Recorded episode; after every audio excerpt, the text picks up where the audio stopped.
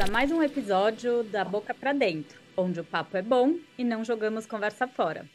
Hoje eu tenho um convidado super especial que ele está sempre presente nas minhas coisas, porque ele é, foi uma das pessoas com quem eu me encantei pela microbiota. Ele é o responsável por isso. E, o entrevistado de hoje é o Bruno Zilber.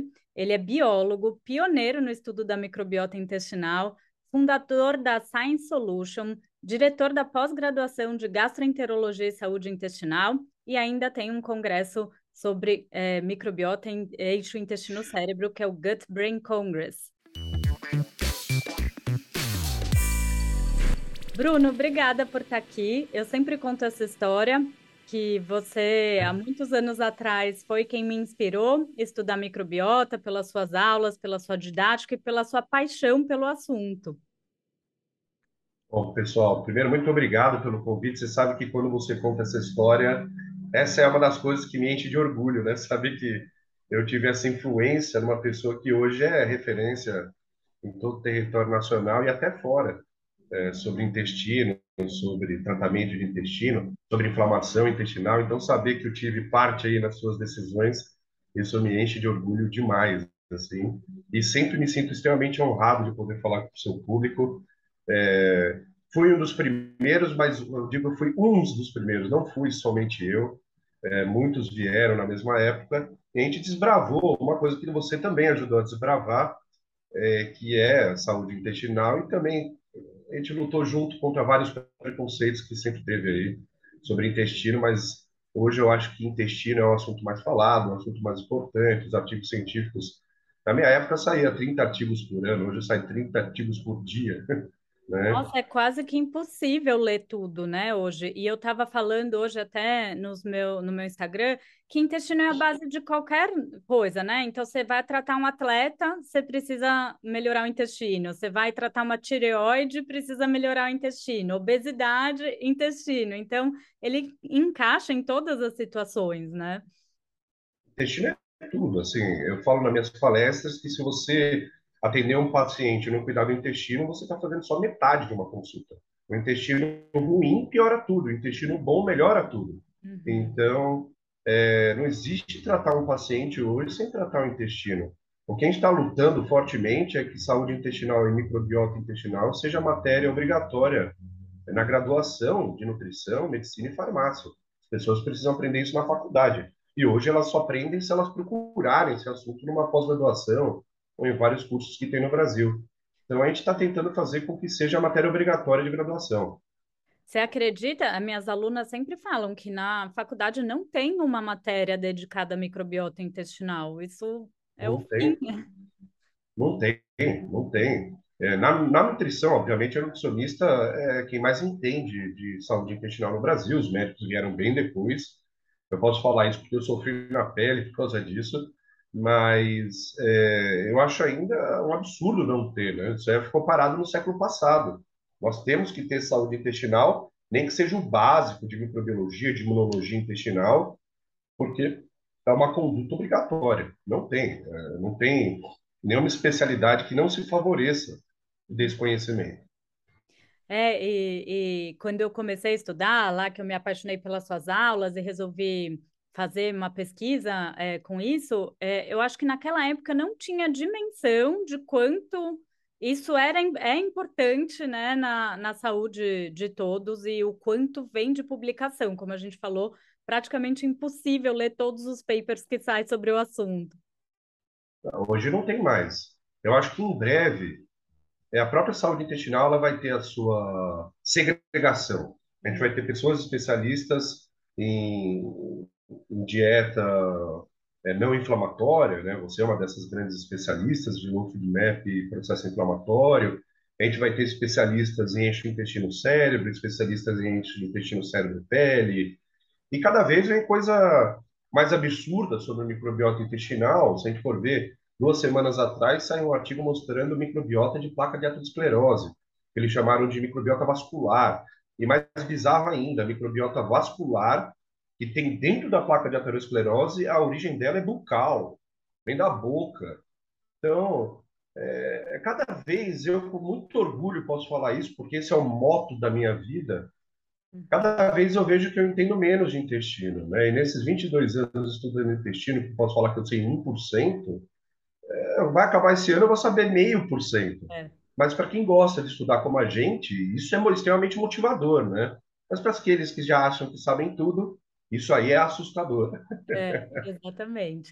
E a, a gente vem, né, acho que muitos anos compartilhando a, a vida com esses micro-organismos, então não é estranho que eles façam parte ali da, do nosso, da nossa saúde como um todo.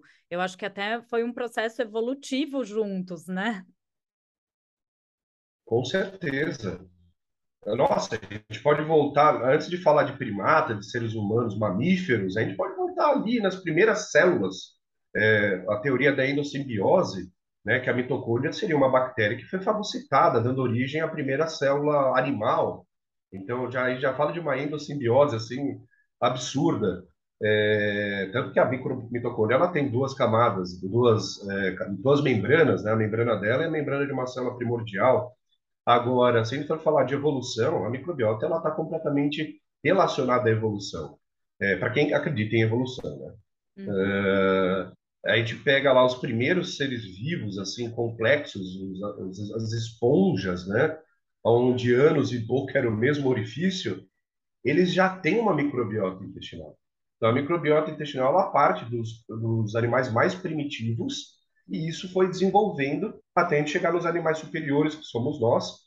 É, então, a gente pode dizer que toda a nossa imunidade, toda a nossa evolução, toda a nossa, nossa cognição, tudo que fez a gente o que a gente é, a microbiota sempre esteve presente. E ela não era um observador, ela era uma condutora, ela conduziu a nossa evolução, hum. né? Então, nós, uh, nós somos os últimos, né? Mas você imagina tudo que ela foi responsável, a gente não tem nem como saber. É, mas ela, ela é uma parte da gente. Quando eu me pergunto se a microbiota está dentro da gente, eu respondo: a microbiota é a gente, ela não está dentro da gente. É. A gente que está dentro da microbiota. Né? É, então é apaixonante, é uma coisa que eu durmo pensando nisso, acordo pensando nisso e cada vez mais feliz. Triste eu fico de ver a quantidade de protocolos que tem por aí infundados, né? mas é. Acho que hoje a gente deve falar um pouco sobre isso. Sim, é, tratar microbiota, né, não é só colocar um probiótico. E por isso que eu também coloquei o tema do nosso podcast sobre probióticos, porque é impressionante e acho que a gente tem que conscientizar tanto os profissionais quanto os pacientes é, quando eu abro uma caixinha lá no Instagram, a primeira pergunta que vem é qual probiótico eu uso? Ah, indica um probiótico para isso, indica um probiótico para aquilo. Então, hoje a gente vai falar sobre probióticos para vocês entenderem que também é um pouco mais complexo do que a gente imagina, assim. Eles são muito importantes, mas não vão ser o salvador da sua microbiota se você não fizer outras é, questões, né? Alimentação, próprio eixo intestino-cérebro, enfim, tem milhares de, de outras coisas que a gente tem que fazer junto com os probióticos. Então, para começar a entrar no tema, fala um pouquinho da definição de probióticos para gente.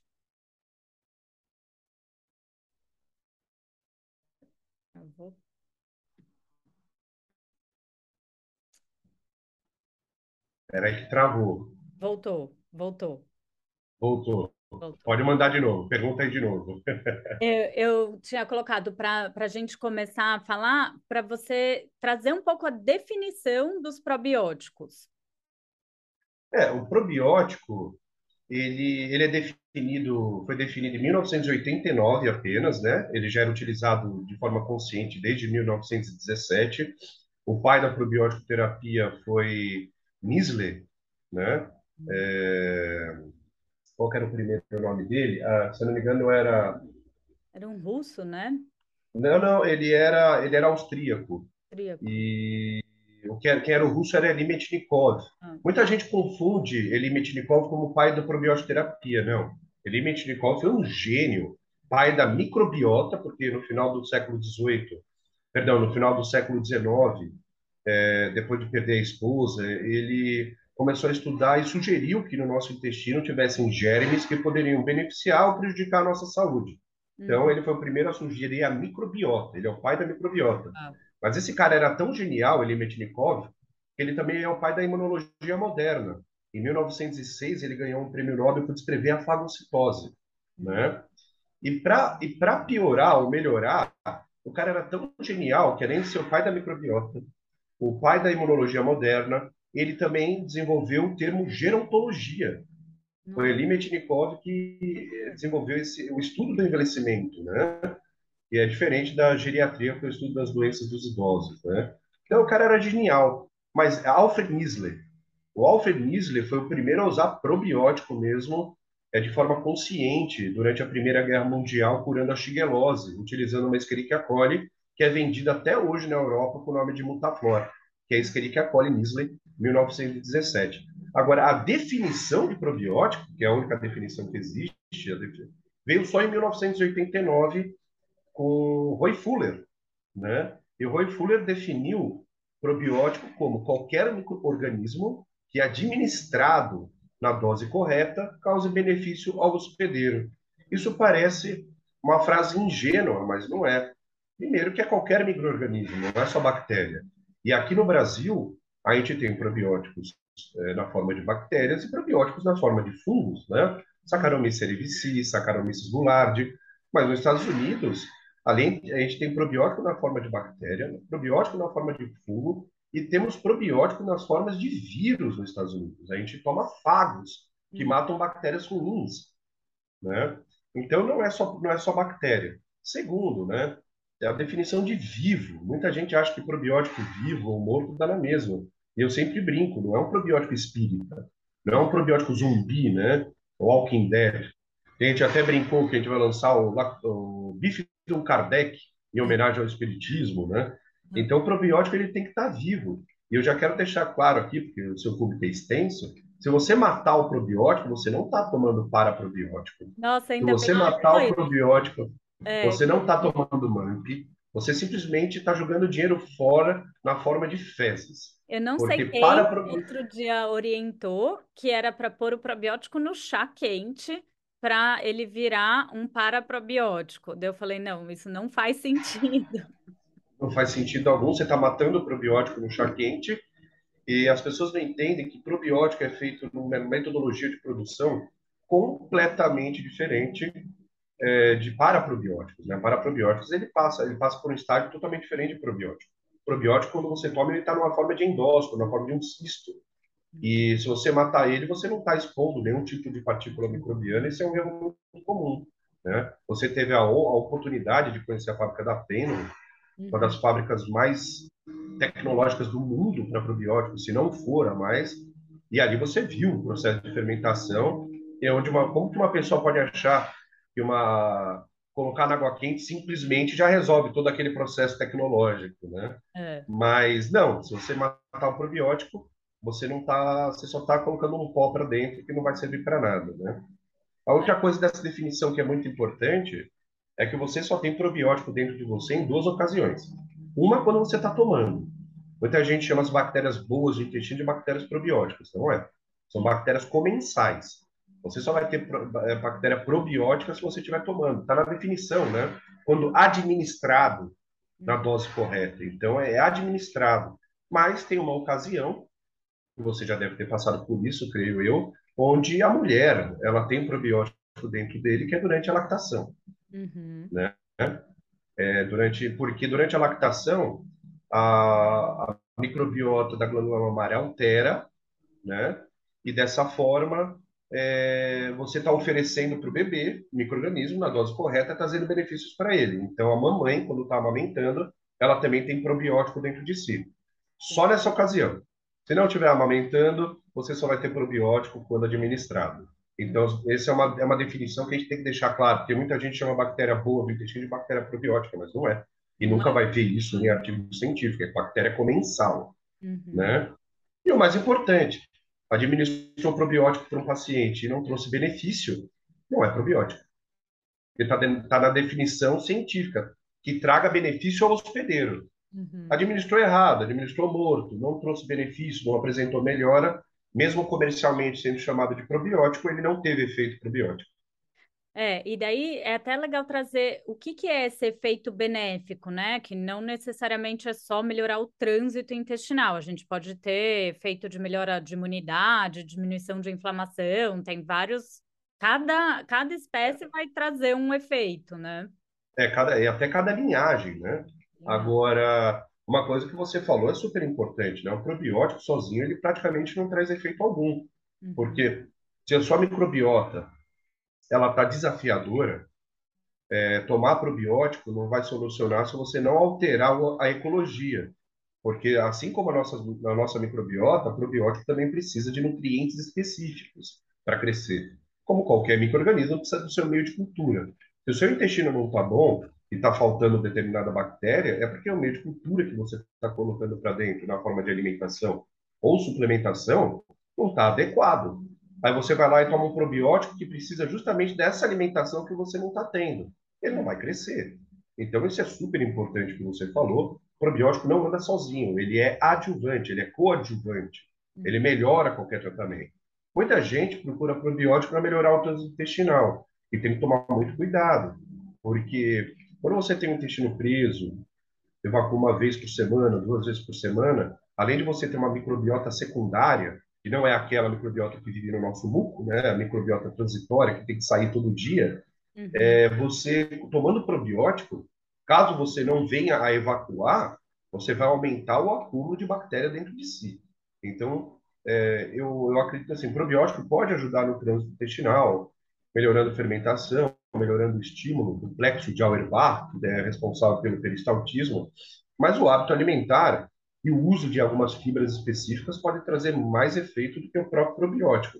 Agora, o probiótico ele tem vários efeitos. O primeiro, ele é um microengenheiro ambiental. Uhum. Quando você toma um probiótico, ele acaba colonizando seu intestino por um tempo determinado, sete dias no máximo. Então, se você tomar todo dia, você mantém essa colonização. Quando você para de tomar, em sete dias ele morre. Né? E esse probiótico ele altera o ecossistema do seu intestino, favorecendo bactérias parecidas com eles. Então, quando você toma um lactobacillus acidófilos, ele se multiplica no seu intestino, alterando aquela ecologia, permitindo que as suas próprias bactérias que usam aquela mesma ecologia se recuperem. Então, a principal função do probiótico é recuperar a nossa própria microbiota e não ele colonizar o nosso intestino, né? Mas existem outros efeitos maravilhosos. Probióticos que é, melhoram é, estimulam as nossas células enteroendócrinas, fazendo com que a gente libere mais hormônios neurócrinos, melhorando o eixo intestino-cérebro. Probióticos que liberam substâncias bactericidas, né? Então, tem probióticos que liberam antibióticos, né? E esses antibióticos liberados pelos probióticos têm um nome específico de lantibióticos, né, com L. Posso usar como exemplo Lactobacillus reuteri, que libera reuterina, Euterina é um antibiótico bacteriano, então ele não deixa de ser um antibiótico. É, Lactococcus lactis, que libera micina, Pediococcus pentacilcius, pentocilcius, que libera pediocina. Eu tenho muitos probióticos que liberam substâncias antibióticas, isso também é muito interessante. Tem probióticos que, quando ingerido, é, melhoram a qualidade da pele, até mesmo aumenta a proteção dos raios UVA e UVB, que é no caso a Lactobacillus johnsoni, Uh, probióticos como Lactobacillus crispatus, que melhora a saúde vaginal, fundamental nos primeiros três meses de gestação, porque ele consegue diminuir é, aborto espontâneo, diminuindo uh, a infecção do canal vaginal, né? Então, existem várias aplicabilidades para probióticos, assim como existem algumas contraindicações. Hum. Pacientes da UTI, pacientes com cirurgias de grande porte, tudo isso é, o pessoal acha que não existe contraindicação para probiótico, mas existem algumas, né? Sim. Então, probiótico, assim, mas, volto a dizer, se você não melhorar a ecologia do intestino, o probiótico não vai ser eficaz. É, e é importante, você deu vários exemplos de cada bactéria produzindo uma substância específica dela, né? E Isso. uma coisa legal de saber de probiótico, que cada vez mais a gente tem que se preocupar com isso, é com a cepa ou linhagem que ele pertence. Então, é aquele é, lactobacillus raminosos e vai ter mais um númerozinho ou uma letrinha, por exemplo, GG. É uma, uma bactéria específica ali, né? E cada vez mais a gente entra nesse mundo mais específico da escolha das cepas.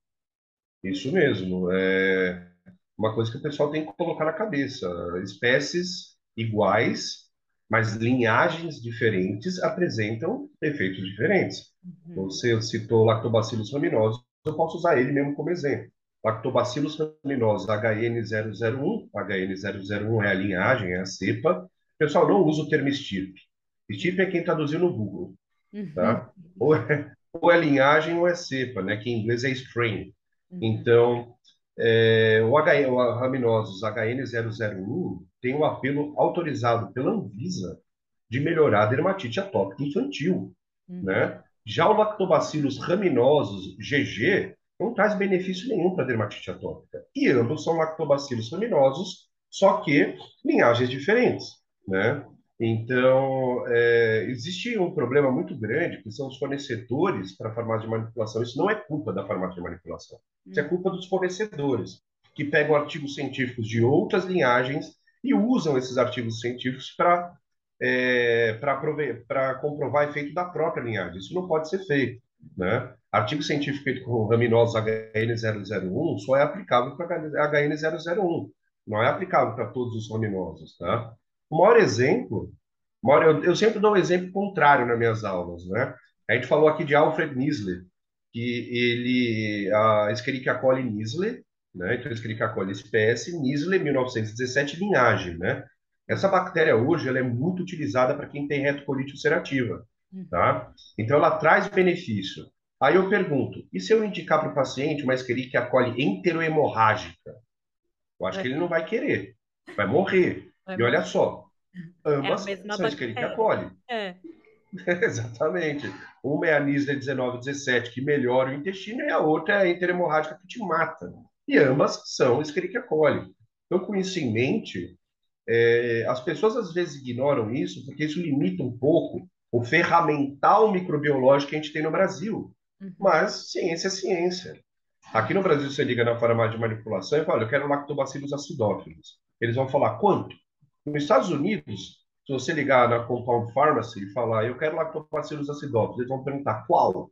Eu tenho mais de 30 lactobacillus acidófilos aqui. Uhum. Mas isso está mudando, viu, Karine? Isso está mudando. Ah, por farmácia de manipulação... Isso, porque é uma coisa importante para o profissional saber, né, prescrever. E quando a gente entra até na definição dos psicobióticos, que são aqueles probióticos que vão trazer algum benefício ali, né, é, para a sua saúde mental, comportamento. é, comportamento, neuro- doença neurodegenerativa, enfim, que eles têm alguma ligação com o eixo intestino-cérebro, a gente também vai entrar nessas é, cepas específicas ali né? Então, bifidobactéria longo 1417, ela já é conhecida por aumentar produção de serotonina. É, então, a gente começa a entrar aí nessas, nessas linhagens ou cepas bem específicas para os efeitos desejados. Sem dúvida. Nenhum artigo científico é publicado sem linhagem. Uhum. Sem linhagem, você não tem artigo científico. Todo artigo científico obriga a linhagem e a Anvisa obriga a comprovação da eficácia da linhagem para a indústria. Uhum. Todos os probióticos industrializados, que é aquele que a gente comprou na loja de suplemento ou na drogaria, tem comprovação científica de sua linhagem, Uhum. porque senão você não consegue o registro. Aí que a gente vê um problema da Constituição, né? Porque da Constituição brasileira. Existe uma coisa na Constituição que se chama princípio de isonomia, onde todo mundo é igual por lei. E a gente não está vendo isso para probiótico, porque a indústria tem uma exigência técnica absurda, enquanto a manipulação não tem. É, né? tem Aí me pergunta, qual que é mais confiável? Depende, porque a manipulação também te oferece bactérias que na indústria não tem. É, o que a gente tem que cobrar é da manipulação uma qualidade técnica maior. Saber quem é o fornecedor, qual é a cepa daquela bactéria que você está escolhendo. tudo, né? É. E, e vamos falar um pouco da Isso é super importante. diferença é, de probióticos encapsulados, esses que a gente está falando, ou de probióticos encontrados em alimentos, tipo iogurtes ou ah, alguma outra forma ali de probiótico. É, os probióticos encontrados em alimentos fermentados, né? É, é o que a gente chama de probióticos tradicionais, que vem de tradição, né? Uhum. Alguns deles realmente atingem o intestino e melhoram. Por exemplo, comida fermentada, chucrute, picles. Uhum. É, bom, tem várias comidas fermentadas que a gente tem acesso no Brasil. É o kombucha, o problema é que normalmente ele não arrasta a bactéria junto com ele. Kefir não arrasta. Uhum. Né? Kefir, todos os micro-organismos ficam no grão do kefir, então o que a gente está tomando no kefir é pós-biótico. Já no kombucha, como a fermentação é diferente, não é feita por grão, é feita em cima do chá, um pouco daquilo sim a gente arrasta como probiótico, como bactérias, né? Uhum. É, esses probióticos tradicionais, e eles sim têm uma eficácia sim para o intestino. O problema é que eles arrastam todo o resto junto, né? Então acaba que é uma composição indefinida, uhum. tá?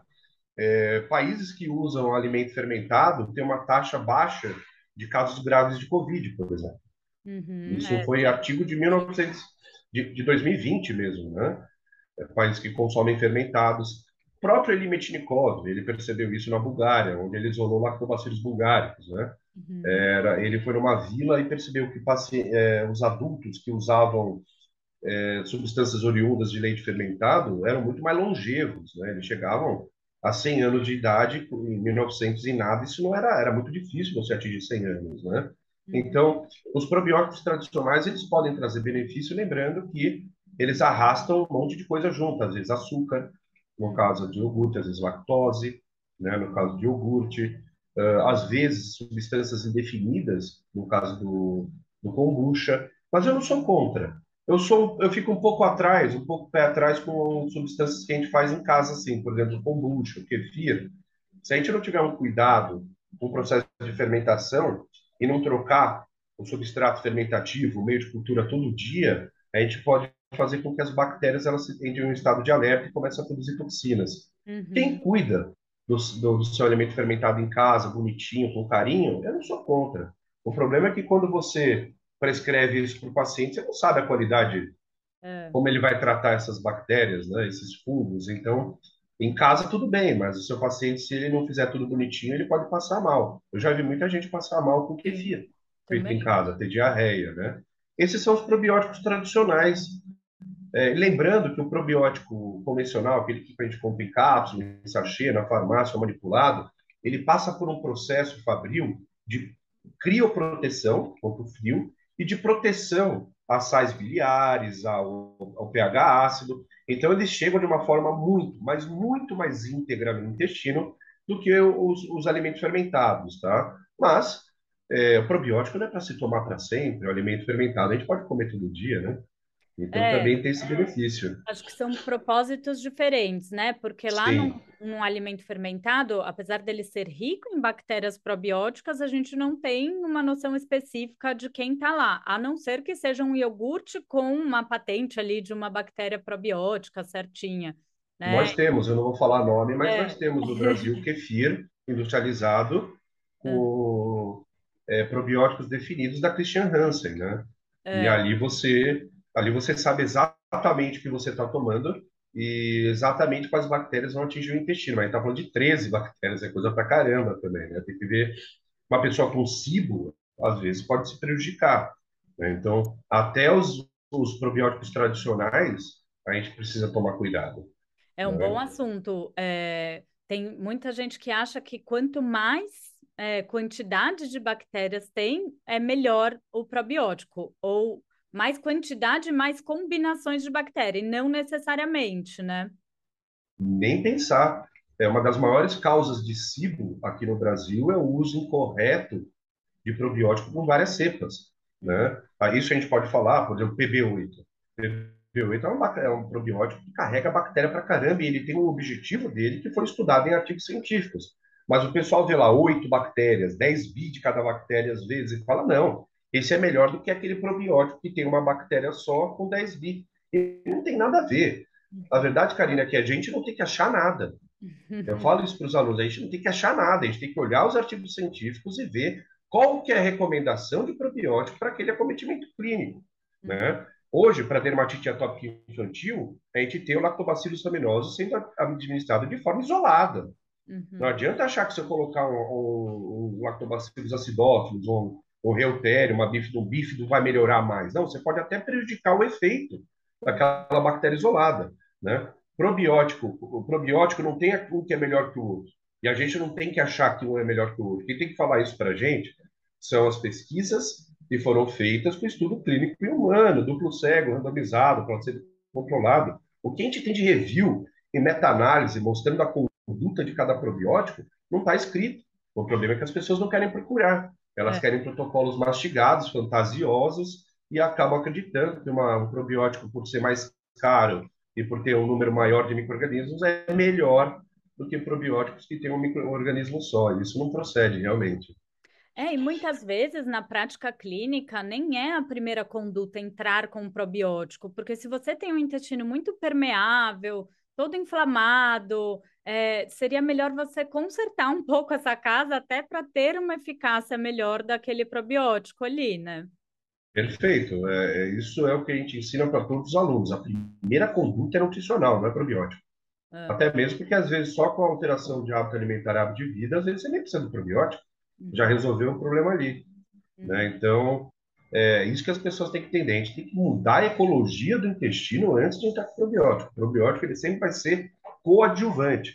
O ator principal sempre é o hábito alimentar e o hábito de vida. Né? Não entra com probiótico de cara.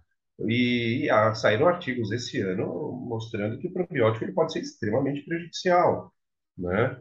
É, ao pacientes é, com TEA e pacientes com é, esquizofrenia, eles têm uma... É lógico que isso não serve para todos os pacientes. Existe a individualidade terapêutica, mas é, eles mostraram que na grande maioria dos, desses pacientes, eles têm excesso de lactobacilos já no intestino. Olha. Eles estão sendo neurointoxicados por lactato. E as pessoas vão lá e colocam mais lactobacilos. Né? Porque o lactato então, é interessante, mas também o excesso dele realmente. Ele causa ah. intoxicação. É. Né? é uma das maiores causas de é, cólica infantil patológica, né? não a cólica natural, anatômica, a cólica, aqueles 21% de cólica que a gente trata como doença, é lactato são aquelas bactérias utilizadoras de lactato, né, SUB também, que são, utilizam sulfito. Uh, então, existem outros contraindicações. Por exemplo, a gente sempre indicou probiótico depois da antibiótico terapia. Eu ia e o último, uh. o último artigo que saiu agora, fenomenal, que eu pude demonstrar lá no Gluten Free desse ano, mostra que pessoas que tomam é, probiótico depois de antibiótico demora mais para recuperar a própria microbiota intestinal do que se não tivesse tomado. Isso. Então, aquele negócio de usar probiótico depois da antibiótico terapia está caindo por terra, com a evidência que a gente demora mais para recuperar a nossa microbiota de antes da antibiótico terapia. E ele compara até com o transplante fecal, o artigo é maravilhoso, uhum. né? Então, faz a gente mudar de ideia. Eu mesmo indicava probiótico depois da antibioterapia, mas com estudo a gente vai mudando. É, é, e é interessante. Eu só uso se a pessoa tem uma diarreia associada como efeito colateral, e daí vai depender também do tipo, né, de antibiótico. A gente sabe alguns que estão mais ligados a isso, clavulin é, é, pode causar, né, uma diarreia. Aí a gente Nem usa uma cepa específica para controle desses, desse efeito colateral, mas não com a esperança de, ai, vou recuperar a minha diversidade da microbiota. Não, isso não acontece. Eu não me fala de clavulin que eu tô tomando. Jura? Tô, e, e tá eu, ruim aí? Uh, eu tava... Tá, tá ruim. É, tá ruim. Eu tô bem melhor, mas meu intestino não tá aquelas é, coisas, né? Eu tava com pneumonia semana passada. E mas, ah, eu fui para o HC fazer o exame e o pessoal soltou rojão. Não é Covid, não é Covid. Eu falei, você não é Covid, mas eu não estou vendo meu pulmão no raio-x. Né? Não é Covid, mas por favor, vamos dar um jeito aqui, né? Eram amigos meus, né? E aí eu tomei o clavulin. No dia seguinte eu já estava melhor do pulmão, mas meu intestino fazia tempo que eu não tinha um impacto tão grande na minha microbiota quanto essa porcaria de antibiótico. Mas essa porcaria de antibiótico salvou minha vida. Então, ele é um dos. A gente não é contra antibiótico. Né? Para efeito. Ele está no segundo, para mim. Eu, é... Ele é o segundo pior para mim. O pior mesmo, que traz um impacto generalizado, digestivo e hepático, é o pylori PAC. Ah, eu ia perguntar isso. Tratar ou não tratar H. pylori, porque a gente sabe que o tratamento é duro, né? Por conta do, é da combinação de antibióticos, ele é bem, bem forte que, que você tem lido a respeito disso? Olha, Eu tinha um certo preconceito no tratamento com pylori PAC, que obviamente a gente vai estudando e a gente vai vendo outras relações da H. pylori sem ser só a invasão do estômago, né?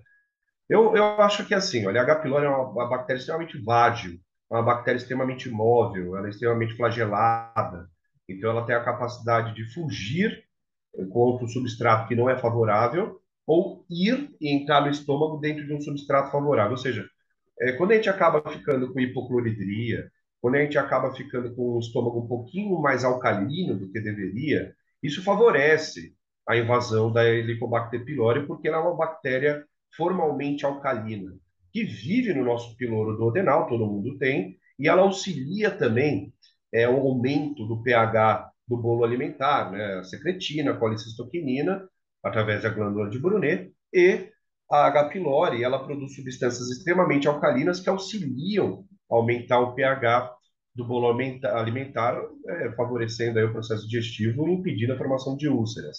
Mas, é, quando ela invade o estômago e ela realmente já está causando lesão, nesse caso, a conduta é o uso de antibiótico. Eu não sou contra, tá? Uhum. Porque já está tendo lesão. Uhum. Agora, se a H. pylori invadiu, não provocando antema, não provocou fissura, não provocou lesão. Aí eu acho que você alterar, eu acho, né? Isso a gente não tem comprovação, se estuda isso ainda, mas a gente tem uma grande indicação que a alteração do hábito alimentar, favorecendo a liberação de bomba de próton, é, melhorando o pH estomacal, isso já faria com que a H. pylori vazasse, vazasse. Né, do estômago e procurasse a sua ecologia é, ideal. Isso funciona, você alterar o hábito alimentar, mas com muita cautela porque a gente está falando de uma dieta mais ácida. E se você já tiver nantema, já tiver fissura, essa dieta mais ácida pode prejudicar. Então tem que ser tudo feito com base na endoscopia que detectou a H. pylori. E por que a minha preocupação da H. pylori hoje em dia? Porque existem alguns artigos relacionando é, a manifestação da H. pylori com câncer hepático e com câncer de pâncreas. Uhum. Então, a gente começa a ver outros problemas é. envolvendo a H. pylori que às vezes é melhor combater mas é o único tratamento antibiótico que eu vi prejudicar fígado. É, a pessoa ficar mal, ela ficar prostrada, né? E, e daí também estava lendo que tem uma cepa de raminosos que, que também é um dos, dos probióticos estudados para lutar ali contra de... a H. pylori. Né? H. pylori. E eles competem pelo mesmo nicho ecológico, e essa cepa de raminosa ela produz lactoperoxidase, produz superóxido desmutase, o que fragiliza o H. pylori. Mas a gente também tem que lembrar que, volto a dizer, H. pylori é uma bactéria extremamente móvel. Então, conforme ela se sente incomodada, ela sai daquele ambiente e procura um ambiente ideal para ela, né? Já o lactobacillus ele não é flagelado, então tem que ser pela própria colonização. Hábito alimentar, obviamente, e qualidade de vida, né? Exercício melhora tudo, sempre. Sempre. E sempre. E daí, é, acho que a gente já falou até um pouco sobre isso, mas é, quanto tempo usar o probiótico, né? É, ele tem efeito enquanto estamos usando, mas tem pessoas, eu acho que tem algumas condições que, que necessitam da, daquele efeito por mais tempo, mas tem pessoas que, que ficam usando ele para sempre, né? Ah, eu preciso tomar um probiótico. Como, como que você indica isso? Eu acho que existe uma dependência psicológica de muita gente, é. né, que acha que o probiótico melhorou o trânsito intestinal e separar o probiótico trava. E aí a gente tem um problema, porque a psicologia, o eixo cérebro-intestino, nesse caso, a pessoa para de tomar o probiótico, ele pode prender mesmo e não tem nada a ver com probiótico. Né? É o próprio comportamento, ansiedade e tudo mais. É, eu falo assim, não se usa probiótico por menos de 15 dias, que é um tempo dentro da microbiologia que a gente vê que satura no intestino e realmente começa a fazer o efeito, o efeito dele. Agora, o tempo de duração do tratamento, eu sempre indico através de artigo científico. Uhum. É, bons artigos científicos vai falar qual que foi a quantidade, qual que foi a dose, qual que foi a bactéria e a linhagem, qual que foi a dose, o tempo de duração do tratamento e quais foram os outcomes, né, os resultados. Então, eu gosto muito de indicar através de artigo para o profissional, principalmente o nutricionista, saber o que, que pode esperar, tá? Agora, quando a gente fala, então, a minha recomendação é procurem o tempo de tratamento nos artigos que estudaram aquela bactéria. Mas, é, quando a gente fala de uso contínuo, eu também não sou contra. na evidência, por exemplo, é, na terceira idade. Na terceira idade, por causa da imunossenescência, a nossa microbiota ela fica é, extremamente baixa, a diversidade da nossa microbiota, baixa a nossa imunidade, uh, devido, pela própria seleção imunológica, a nossa microbiota devido à dificuldade digestiva que a gente vai ter na terceira idade, isso também impacta na nossa microbiota intestinal. Então, na, talvez na terceira idade seja interessante o uso contínuo de probiótico para evitar problemas mais graves, como neurodegeneração Sim. e o aparecimento de neoplasias. Agora, com o estudo do estroboloma, né, que é o nosso, é o nosso eixo microbiota estroboloma, que envolve é, a higiene dos, é, dos hormônios, principalmente estrógeno, uhum. no nosso organismo, e isso está diretamente relacionado a câncer de mama, a, a, endometriose, né? A gente percebeu que o quê? Que mulheres é, até a menopausa apresentam uma microbiota extremamente diversificada e com alto potencial estroboloma. Uhum. Depois da menopausa, a microbiota feminina fica muito parecida com a microbiota masculina, com baixa diversidade e diminui o potencial estroboloma, ou seja, a chance de aparecimento de tumores, principalmente na mama, é muito maior. Então, por que depois da menopausa você também não manter essa microbiota mais diversificada? Primeiro, com hábito alimentar extremamente diversificado, e segundo, com algumas bactérias chaves que sim podem ser tomadas de forma contínua. Lembrando que você sempre vai estar mantendo artificialmente uma determinada população de bactéria no nosso intestino. É uma coisa é a quantidade de bactérias que tem em probiótico. A outra coisa é a quantidade de bactérias que tem na ecologia intestinal. Por exemplo, a gente toma lá um bilhão de lactobacillus acidófilos. Legal. Nosso intestino, a gente tem 10 milhões, 10 milhões de lactobacillus acidófilos por grama de fezes. A gente tá, no probiótico, a gente toma uma concentração muito maior do que deveria. Ainda mais falando em unidade formadora de colônia, que nós dois já conversamos sobre isso, inclusive você foi na Pêndulo, você viu o AFU, né? A unidade formadora de colônia ela traz muito mais bactéria do que o rótulo diz. Sim. Porque tem um monte de bactéria ali que não nasce no meio de cultura, mas está lá presente, né? Então a gente tem que tomar cuidado justamente é, com esse excesso de bactéria. Talvez se a gente for fazer o uso contínuo, talvez usar 100 milhões ao invés de um bilhão, usar menos, uhum. né? Porque é a ideia é fazer ali uh, o equilíbrio e não causar um impacto, um ataque. Né? É, tenho dois comentários sobre isso. Um, eu tenho uma paciente retocolite ulcerativa, que quando a gente tira o Visbiome, que é aquele, o antigo VCL3 ali... Maravilhoso. Ela, ela entra em crise. Então, eu resolvi deixar contínuo, é um probiótico super forte, mas é uma condição específica que para essa paciente eu mantenho. Claro. E outro comentário que saiu alguns, um artigo bem legal ano passado, mostrando essa perda de diversidade com o envelhecimento e que depois dos 50, ou seja, não precisa ir tão longe, né? Depois dos 50 anos, nós deveríamos aumentar a dosagem de fibras na dieta para proteger é, todo esse essa degeneração, né, da, da microbiota, que a microbiota envelhece também e, e, ligado a eixo intestino-cérebro, comportamento e tudo. Só que, assim, é, já é difícil comer 30 gramas por dia, é, assim, né, no nosso dia a dia. Imagina depois que você já vai tendo uma, uma dificuldade digestiva, isso é, é mais desafiador ainda. Né? Então, só para trazer. É complicado. É, para colocar a fibra no hábito alimentar depois de uma certa idade é complicado. Uma porque pode causar uma distensão abdominal, que é natural, né?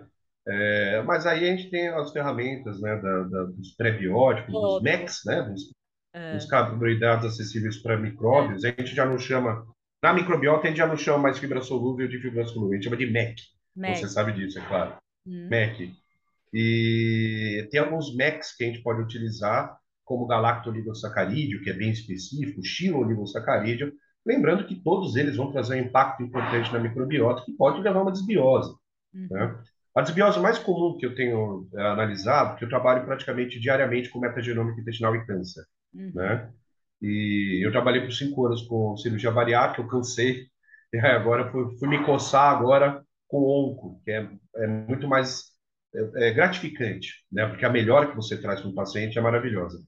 E uh, a, gente, a gente tem que tomar muito cuidado uh, também com esse, eu, eu, com o uso da própria fibra solúvel. É, mas, por exemplo, a antibiose mais comum que a gente vê é mais bacteroidetes do que firmicutes. Sim. A gente vê mais firmicutes do que bacteroidetes em obeso. Isso é uma característica de obeso. Uhum. Né? Agora, mais bacteroidetes do que firmicutes é a, micro, é a desbiose normal que a gente vê. E algumas bactérias usam xilanas, né? Então, o xiloligosacarídeo pode prejudicar uma desbiose. Por isso que é bom avaliar, né? Fazer o curso aí com a Karina, aprender a avaliar é, a microbiota intestinal né? antes de você alimentar um grupo incorreto, uhum. né? Agora, eu posso falar, só a prova viva, eu não atendo paciente diretamente, eu sou biólogo, mas eu sempre atendo junto com uma nutricionista. E aí a gente indicou é, probiótico para um paciente que estava ia fazer uma radioterapia e o probiótico causou septicemia nele.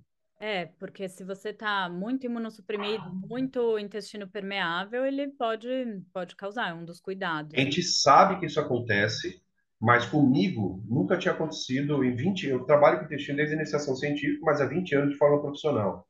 Nunca tinha visto.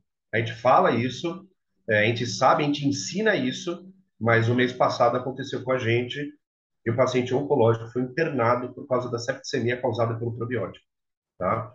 Não ficou bravo, não processou, faz parte do tratamento, ele está bem, o processo foi embora. A gente parou com o probiótico, é claro, mas agora a gente voltou com o probiótico, a imunidade dele está melhor e em nenhum momento ele foi resistente e agora ele está bem. Mas a gente causou septicemia. Uhum. E as pessoas acham que isso não é possível, é. mas é. Eu já vi também. É grave, é super grave. Vamos entrar um pouco. Você citou algumas vezes minha visita lá na Pendulum, que é uma empresa de probióticos de próxima geração. Vamos entrar um pouco nesse tema. É, são probióticos que vieram, estão vindo para ficar e acho que mudando completamente, né? Tanto o mercado de suplementos quanto a ciência. Então, explica um pouco para o pessoal o que, que são esses probióticos de próxima geração. É, o que a gente tem aqui no Brasil são os probióticos convencionais, de terceira geração, liofilizados. Tem muita farmácia de manipulação que fala, meu probiótico é liofilizado. Pessoal, todo probiótico do Brasil é liofilizado. Todo probiótico do mundo praticamente é liofilizado. É que como vem no, no certificado de análise, vem dry freeze, né? A pessoa lê dry freeze e acha que não é liofilizado. Liofilização e dry freeze é a mesma coisa, secado a frio. Né? É... Então, são probióticos muito bons, claro que são, não estou diminuindo a qualidade desses probióticos, mas quando a gente fala de NGP, né, Next Generation Probiotics, a gente está falando de outra coisa, a gente está falando de probióticos que realmente vieram para ajudar no tratamento. Né? Uhum. Então, são probióticos é, extremamente tecnológicos, envolvem aí, pesquisas não só pesquisas clínicas em humanos, mas pesquisas no desenvolvimento desses probióticos. A Pendulum, ela é a única do mundo que trabalha com a quermância de verdade. E para você isolar quermância é um inferno, então envolve uma tecnologia absurda, né? Então são probióticos que vieram é, ou para serem mais resistentes, ou para ter uma colonização mais duradoura, ou para diminuir glicemia. Então a gente já está falando de probióticos que auxiliam no tratamento de doenças, né? Uh, é um passo para uma outra coisa que a gente vai chamar de LBP no futuro, que é o Live Biotherapeutic Product, uhum. né? Que são probióticos baseados em transplantes fecais, mas são probióticos, não são transplantes fecais. Mas aí eles são considerados medicamentos. E no, no NGP a gente já tem outra abordagem, né? No NGP você nunca vai tomar um probiótico, um NGP, sem alterar o hábito alimentar. Esse é o próprio exemplo da pêndula. Quando você compra lá um glucose control, uhum. no glucose control a gente tem coisas muito interessantes. Primeiro, eu quero o efeito da quermância, mas tem mais quatro bactérias juntas. Uhum. Por quê? Porque essas bactérias juntas, através da alimentação cruzada, elas que vão ser responsáveis por alimentar a quermância. Uhum. Né? Sem essas quatro bactérias juntas, a quermância não cresce. Isso já é uma característica de NGP. Eu vou colocar essas bactérias que vão pegar alimento da, vão pegar substrato da minha alimentação e vão gerar metabólitos que vai alimentar a quermância. Isso já é um pensamento futurístico, né? Uhum. Então, isso faz parte do NGP. Tanto que, ainda falando da pêndula aqui, a gente precisa comprar, co cobrar um cachê. É, pois é. é mas é que eles são mais difíceis, né? É, é, quando você compra um pêndulo lá fora, obrigatoriamente tem que seguir um hábito alimentar proposto pelo, pela pêndulo, né? Porque eles falam assim, não adianta você tomar, não adianta você tomar meu probiótico sem alterar o hábito alimentar. Se você não alterar o hábito alimentar, o meu probiótico não vai crescer. Então, quando você compra o probiótico, você adere automaticamente a uma instrução de nutricionistas, e por três meses você tem que seguir para que o probiótico cresça. Então, tudo isso envolve esse universo de NGP. Não é simplesmente tomar o probiótico, é tomar probióticos de, no, de nova geração, na qual vai trazer benefícios bioquímicos para a gente, e mesmo assim tem que ser associado à dieta. Eles não vendem lá fora o pêndulo se você não acompanhar a dieta, porque eles, eles precisam garantir que o probiótico deles vai fazer efeito. Né? É, coisas legais sobre probióticos de próxima geração. Normalmente são bactérias comensais, ou seja, que moram ali no nosso intestino e que estão sendo descobertas com propriedades é, pontuais. Então, no caso da Quermância, é muito focada né, em controle glicêmico, obesidade. E então, ou então eles também têm outras bactérias que são produtoras de butirato específica, algumas Clostridium, né? De Clostridium. E então, olha que maravilha, eles isolam essas bactérias que são comensais, que não vivem na presença de oxigênio, então eles fazem como se fosse um intestino externo, com toda a, a quantidade ideal de, de gases, de tudo ali para aquela bactéria sobreviver, de substratos, e daí colocam isso na, na cápsula. Realmente é uma tecnologia da NASA, praticamente. Você viu, você chegou a ver esse sistema de digestão, não viu? Sim. Eles simulam o sistema gastrointestinal. É. Só tem quatro equipamentos desse no mundo. Nossa, né? É Eles simulam o sistema gastrointestinal e você consegue saber em que ponto essa bactéria germina. Uhum. Né? Será que ela resistiu aos sais biliares? Você vai lá na parte de simulação de duodeno porque assim eles simulam exatamente o sistema gastrointestinal. Então você consegue perfeitamente entender como essa bactéria se comporta em, em diferentes compartimentos do intestino. E, bom, primeiro que esse equipamento parece que é, é tecnologia alienígena, né? É, é. E, e, são poucos. Eu tive a oportunidade de ver um, que é um dos mais antigos, que foi o da Danisco, né? Que hoje se chama IFF. Hum. E, mas aí quando eu descobri que a Pendulum tinha, eu tô louco para ir para lá. É. para ver isso aí. Você você foi uma sortuda. Não, foi muito legal. ah, Foi uma experiência incrível, assim, de olhar. E Fora uma que eles são fantásticos, que, né? é, eles são fantásticos. Uma bactéria que eu falo em aula há 10 anos. Ai, a Quermância, um dia a gente vai ter ela para probiótico. De repente, esse dia chegou, é emocionante, né? Gram-negativa. É um dos, é um dos únicos probióticos gram-negativos que existem. É. Né? E, Então, e, e fermentar gram-negativo é um saco. Pois é, então precisa de toda essa tecnologia. E o legal é que as bactérias, então Fecalibacterium prausnitzii, provavelmente vai também ser um probiótico de próxima geração. Tem um grupo estudando ela é, na França. É, então vão surgir probióticos com esse fim terapêutico que a gente a, a Quermância está como probiótico, mas acredito que alguns possam entrar, inclusive, como medicamento, né? De, de ter um alvo bem pontual. Sim. O Fecalibacterium praunitis eu acredito que seja o próximo. É. Mas a gente também vai ver Rosebulia aparecendo aí como probiótico. A gente vai ver é, Bacteroidetes uniformes, também deve aparecer como probiótico. Uh, que mais que a gente pode ver aí? É, ruminococcus em breve, alguns tipos. Ruminococcus é um clostridium, né? É um clostridium. Mas hoje o que a gente tem amplamente aí é a Akkermansia e a, o clostridium butírico, né? Mas LBPs, que é um passo depois, né? Que é um mimetismo de transplante fecal, o primeiro está sendo aprovado nos Estados Unidos esse ano. Né? Tem é, 60 cepas, se eu não me engano. Eu ia te perguntar sobre isso, que eu vi bastante num congresso que eu fui no começo do ano, tem que quando a gente fala de transplante fecal, hoje em dia vem na cabeça aquele shake de cocô e passar pela endoscopia. É. Mas isso vai ser um pouco diferente no futuro, né? Com certeza. O transplante fecal, eu estou tendo a honra de fundar o primeiro banco de é. fezes particular do Brasil de verdade.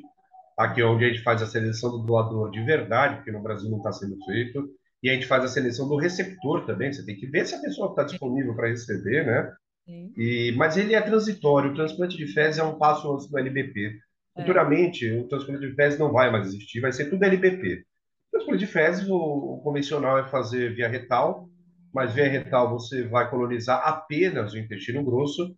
Então é por isso que também se faz ou em cápsula, né?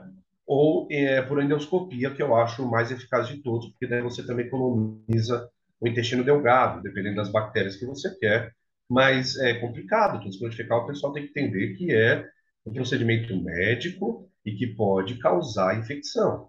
Uhum. Né? Então, é, a gente tem que fazer com muita cautela e dentro das indicações corretas. O meu medo do transplante fecal aqui no Brasil é que, assim como a cirurgia bariátrica, ele se torne um, procedimento estético. Uhum. Essa é a minha preocupação. É. Porque a gente sabe, se você alterar a microbiota de um obeso, ele emagrece. Né? E, mas isso é muito agressivo, você fazer isso com o objetivo de emagrecimento. Né? Mas é. vai acontecer, aqui no Brasil vai, vai acontecer. Isso aí. E literalmente vai dar merda, né? Vai dar literalmente. Merda. Isso ainda literalmente, não... né? Isso ainda não acontece por conta de ser permitido só para infecção com Clostridium difficile aqui no Brasil. É. E... Peraí, que o cachorro tá... E então, por isso que ainda o transplante fecal não é permitido para outros fins, mas ele já é bem estudado. Só que eu acredito que esse é, transplante fecal ele vai acabar virando esses patenteados encapsulados, né, com, com diversas bactérias ali que já estão sendo estudadas, esse mix de bactérias. Tudo que, tudo que envolve a indústria vai rápido, né? É. tudo que envolve a indústria é. farmacêutica vai rápido. Mas também temos que saber usar com cautela, por isso a importância de estudar. Sim. Estudar. Não adianta, quando a gente fala de intestino, hoje você, mais ninguém sabe, mais que ninguém sabe disso, é cada vez a gente tem que se aprofundar mais. Né? A gente tem que saber ser humilde perante o conhecimento que a gente tem. Sim. E a maioria das pessoas, infelizmente, não é. A gente tem que saber se submeter à grandeza da microbiota. É Só tem uma forma de fazer isso.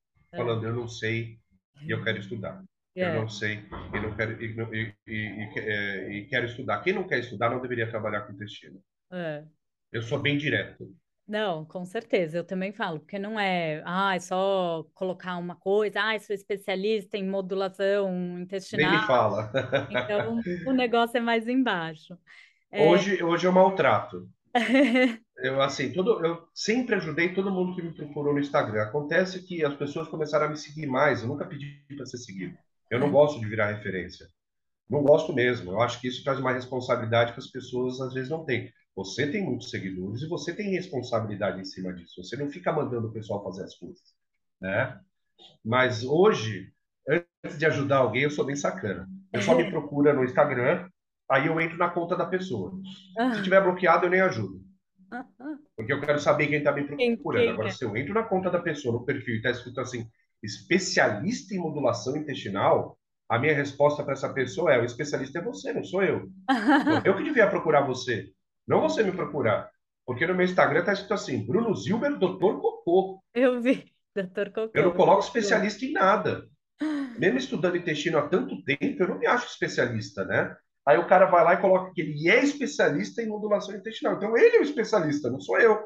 Então a minha resposta é: eu que tenho que é, perguntar para você. Né? Então hoje tem gente que me procura, que sabe disso, tira lá tira. esse título, me procura, Aí eu respondo, ele vai lá e coloca de novo. Ó, a turma já fica a dica aí. É, fica a dica para quem está ouvindo, viu? É. Eu não sou especialista em intestino, eu sou um mero servo do cocô. para finalizar nosso papo, uma pergunta que eu faço para todo mundo, e eu queria que você falasse o que é saúde para você. Saúde para mim são três pilares: hum. mente sã, boca sã e corpo são. Se você não tiver nenhum desses três pilares, a sua microbiota sempre vai estar ruim. É. Uma por causa do eixo intestino-cérebro e cérebro-intestino. Se o seu comportamento ele está ansioso, estressado, depressivo, ele vai alterar a sua microbiota intestinal e essa microbiota só vai piorar o seu comportamento. Se você não come bem, você não está mandando um substrato fermentativo para você ter uma, uma diversidade microbiológica competente, que é o que a gente precisa ter, diversidade. E se você não faz exercício, você prejudica tanto a microbiota quanto o comportamento. A gente sabe, por exemplo, que a síndrome inflamatória intestinal, a IBS, ela é de origem comportamental, uhum. né? E uh, se você não fizer exercício, você raramente sai desse quadro de ansiedade. Tanto que a síndrome inflamatória intestinal, o tratamento dela é low food map, a gente sabe disso, dieta low food map, é, evitar os alimentos gatilhos e exercício físico. Sim. E cuidar do comportamento. Cuidar da mente. Então, é. saúde para mim é isso.